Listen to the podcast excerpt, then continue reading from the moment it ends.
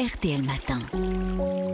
Ça va beaucoup mieux. Ça va beaucoup mieux avec vous, Aline Perraudin. Ce matin, vous nous parlez des façons de rester jeune plus longtemps. On peut vraiment ralentir les effets de l'âge? Ben oui, notre mode de vie, notre vie sociale, notre façon de nous alimenter, de bouger, ben, tout cela joue sur la manière, manière dont le corps et l'esprit vieillissent. Ouais. Alors notre façon de vieillir, il faut savoir, ça dépend de nos gènes seulement pour 20 à 30 le reste, c'est lié à nos comportements. Alors, on sait tous qu'il ne faut pas fumer, ne pas être sédentaire, viser un poids normal, avoir une alimentation saine pour vieillir en bonne santé. Mais les dernières découvertes précisent certaines habitudes de vie qui permettent de vieillir moins vite. Par exemple, l'alimentation, qu'est-ce qu'il faut manger, ne pas manger euh Alors surtout, il ne faut pas trop manger. Ah. Dans les endroits du monde où il y a le plus de centenaires, les habitants pratiquent la modération calorique. Hmm. L'un des piliers de la longévité en bonne santé, c'est une alimentation riche en fruits et en légumes, pauvre en viande et surtout en produits transformés. Alors les produits trop transformés, hein, ils sont vraiment à éviter. Trop de sucre, trop de sel. ça, on le Ouais. sait, bourrés d'additifs, mais ils sont également riches en sucre oxydé qui, en quelque sorte, caramélisent nos cellules et les font vieillir plus vite. Oui. Alors c'est le cas notamment des produits frits, grillés, frites, crackers, certaines céréales Ouais. pour le petit déjeuner. Et Ça vous- caramélise les cellules. Vous le disiez, vous parlez, il fallait pas être sédentaire, donc activité physique forcée. Hein? Alors, et pas forcément de Mm. sport. L'un des secrets pour rester jeune plus longtemps, c'est de bouger toute la journée, d'être actif en fait dans Ouais. sa maison, dans son jardin. Pas besoin d'aller dans une salle de sport. D'accord. Alors, pourquoi bouger, c'est si important? Bien sûr, on le sait pour préserver sa masse musculaire, Oui.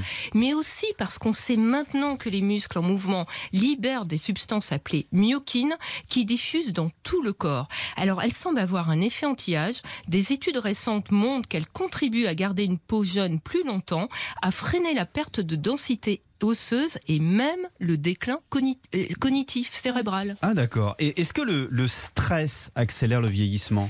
Alors, trop de stress, oui, Oui. ça accélère le Mm. vieillissement, ça fait vieillir, mais les dernières découvertes indiquent qu'il en faut un peu tout de même. Ah.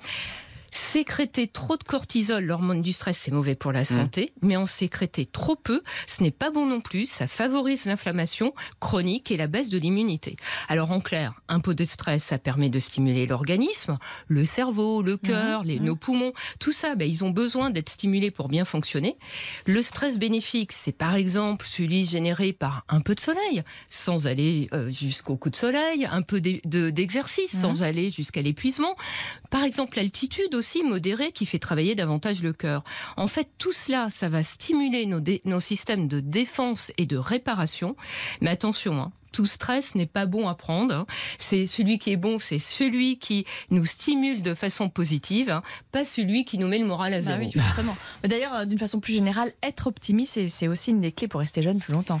Alors ça compte énormément. Une nouvelle étude américaine qui a suivi pendant 25 ans 169 000 femmes vient de montrer qu'être optimiste rallonge l'espérance de vie de 4 ans. Ah bon? Alors que les pessimistes se rassurent. hein.